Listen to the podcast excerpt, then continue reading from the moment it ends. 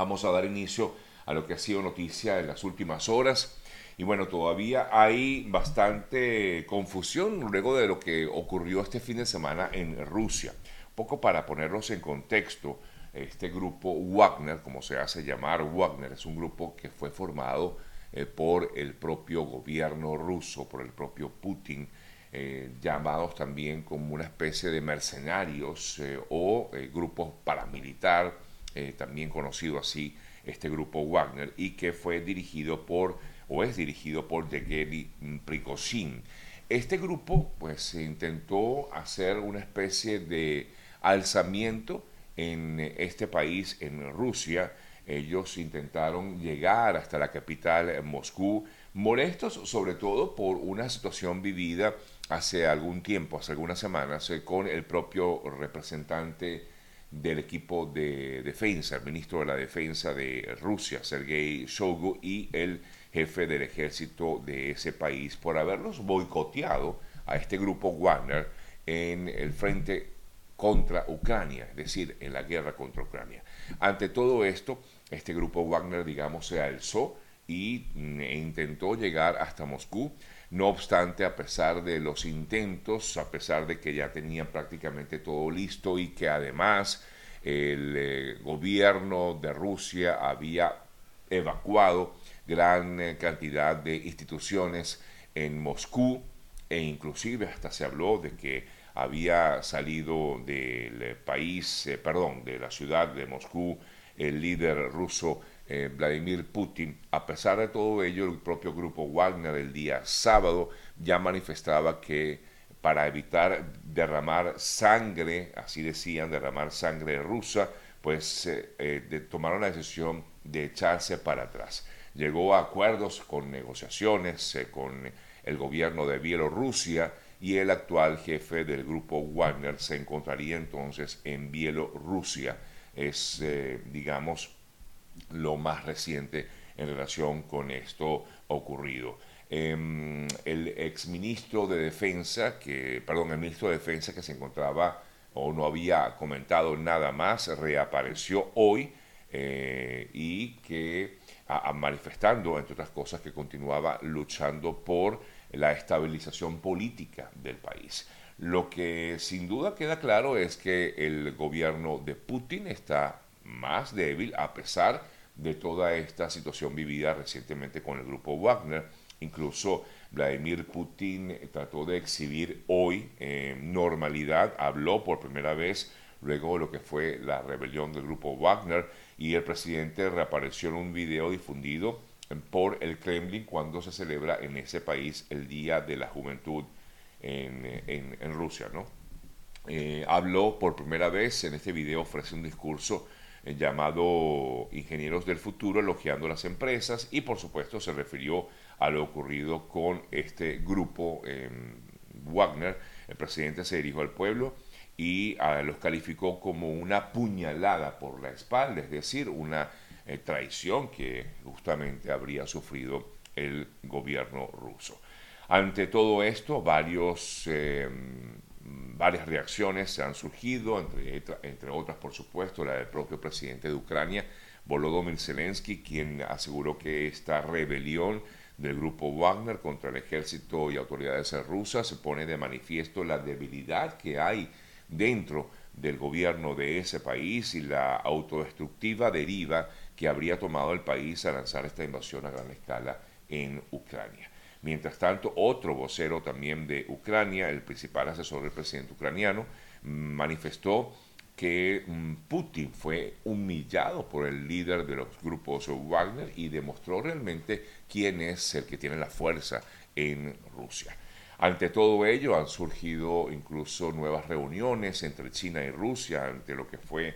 esta rebelión del grupo Wagner y por el lado estadounidense pues el secretario de Estado norteamericano, Anthony Blinken, manifestó que la crisis abierta este fin de semana con esta rebelión aún no ha concluido, dado que la operación pues surtió un desafío directo contra el presidente de Rusia, Vladimir Putin. Todavía no hemos visto el último acto, fue el comentario que hizo Anthony Blinken en esta, em, ante esta situación vivida el fin de semana en Putin, que por cierto, eh, en Rusia, perdón, donde por cierto Putin ha desatado, eh, pues una, ha, arreciado con la censura en los medios de comunicación, además de inclusive em, cancelar, por ejemplo, búsquedas en Google dentro de Rusia de lo que realmente pudiera estar ocurriendo en ese país. Así está la situación, amigas, amigos, en Rusia y que por supuesto para el gobierno de esa nación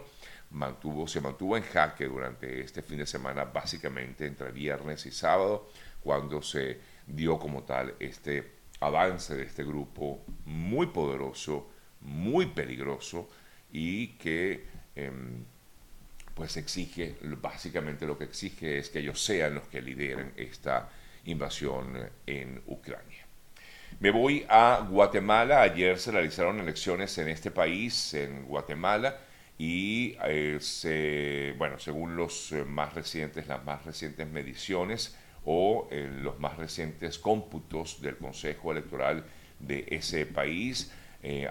se determina que hay dos candidatos que se optarán a una segunda vuelta en esa nación, entre ellos la ex primera dama de la nación, quien fuera eh, ex, es la ex esposa de Álvaro Colón, quien fue presidente de ese país. Sandra Torres se va a medir en segunda vuelta con el diputado Bernardo Arevalo de León en elecciones que se van a realizar en segunda vuelta, repito, para el 20 de agosto.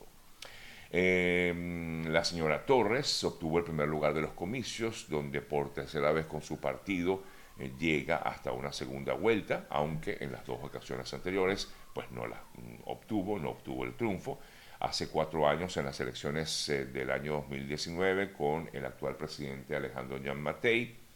em, pues también quedó en el segundo lugar, así como lo hizo cuando compitió contra Jimmy Morales, quien llegó a la presidencia de en Guatemala en el año 2016. Eh, en cambio, en el segundo lugar obtuvo, lo obtuvo un diputado, Bernardo, Bernardo Arevalo de León, eh, llegó a la segunda posición en, esta, en estos comicios que, bueno, se vieron envueltos en una gran espiral de, de, conflictos, de confusiones, eh, tomando en cuenta de que ha habido una serie de situaciones elevadas de eh, sustitución de candidatos, de eliminación de candidatos, de mm, abuso de poder, de persecución a periodistas. Todo esto ha ocurrido justamente en Guatemala. Em, bueno, seguimos con otras informaciones hablando del tema electoral. Me voy a ir a Venezuela. Ya fueron inscritos, fueron inscritas 14 personas o se inscribieron 14 personas para las llamadas primarias de la oposición en Venezuela para el 22 de octubre. Las 14 eh, personas son las siguientes. Roberto Enríquez, eh, Tamara Adrián, Andrés Velázquez, César Pérez Vivas, Delsa Solórzano, Luis Farías. Luis Farías, eh, voy a pararme un poco en algunos que no conocemos. Luis Farías es un diputado, un diputado, perdón, un empresario venezolano que se lanzó a, este, a esta contienda. Está también César Almeida, otro empresario que también se inscribió, en este caso por el partido político Unidad Política Popular 89. Me detengo en estos porque son los que no conocemos, o por lo menos yo no los conozco.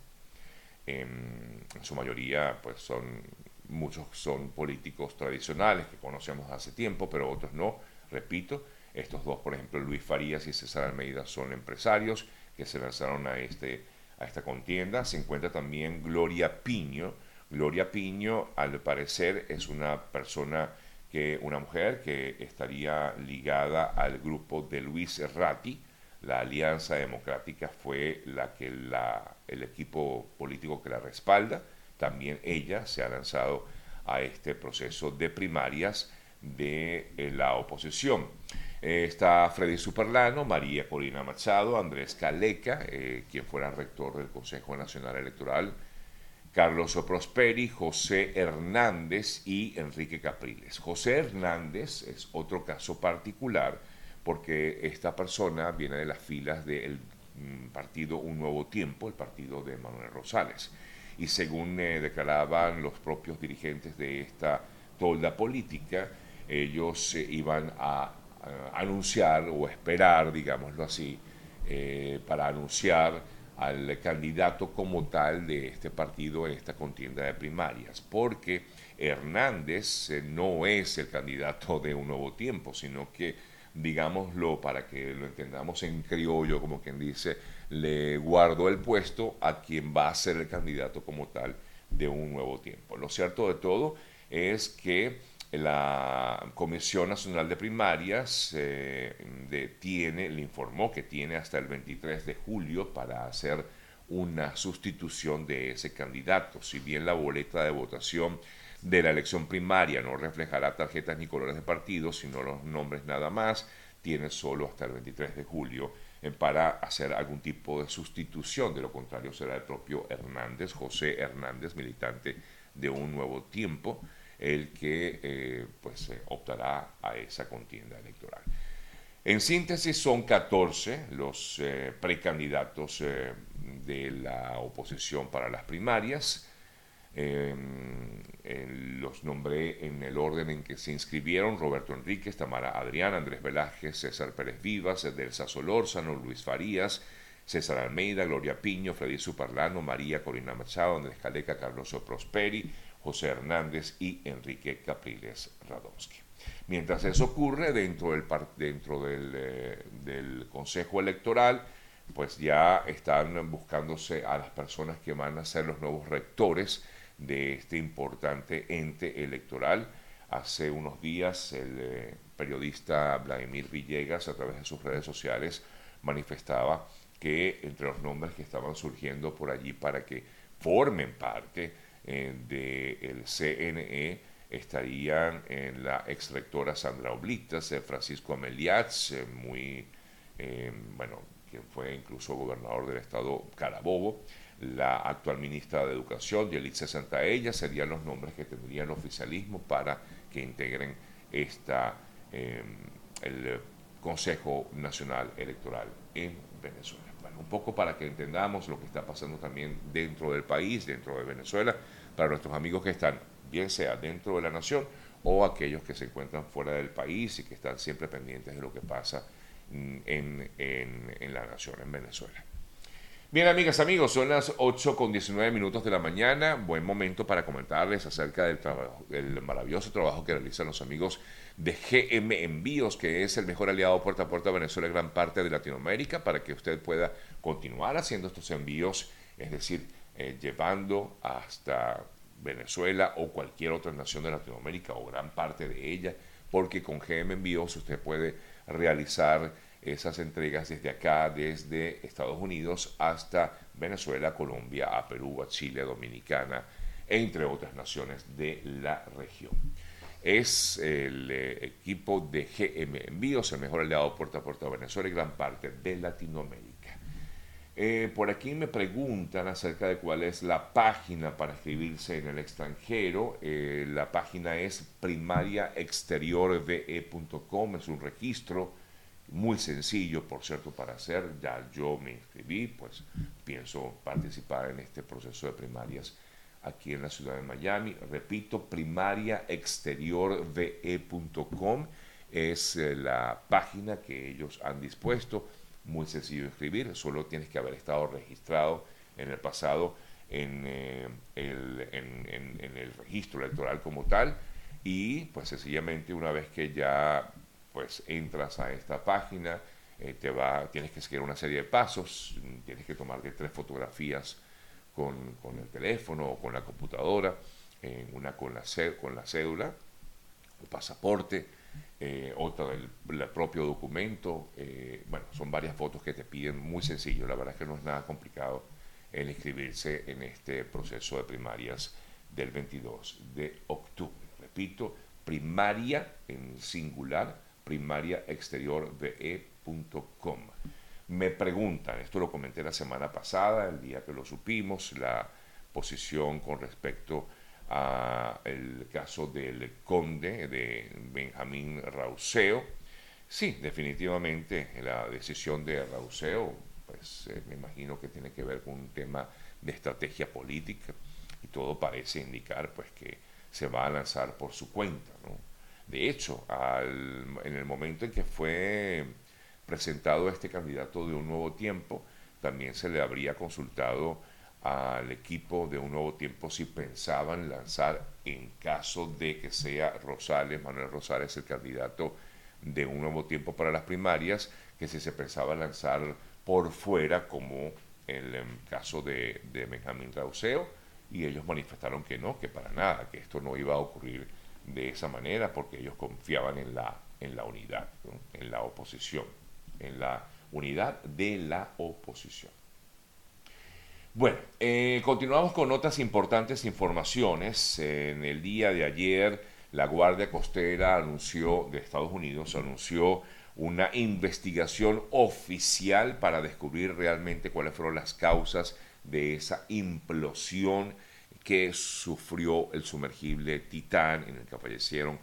eh, cinco personas hace ya casi una semana. En una conferencia de prensa, el contraalmirante director de la Guardia Costera, John Monger, explicó que ha convocado oficialmente a una junta de investigación sobre la pérdida del sumergible. Esta junta intentará responder al porqué de la tragedia y tendrá la potestad de hacer recomendaciones a las autoridades competentes sobre la imposición de llegar a determinarse eso de algún tipo de sanción, bien sea civil o penal. La investigación estará dirigida por el capitán Jason Neubar, o Neubauer, perdón, quien explicó que el objetivo principal es evitar que algo similar ocurra otra vez. Es básicamente el objetivo de esa investigación.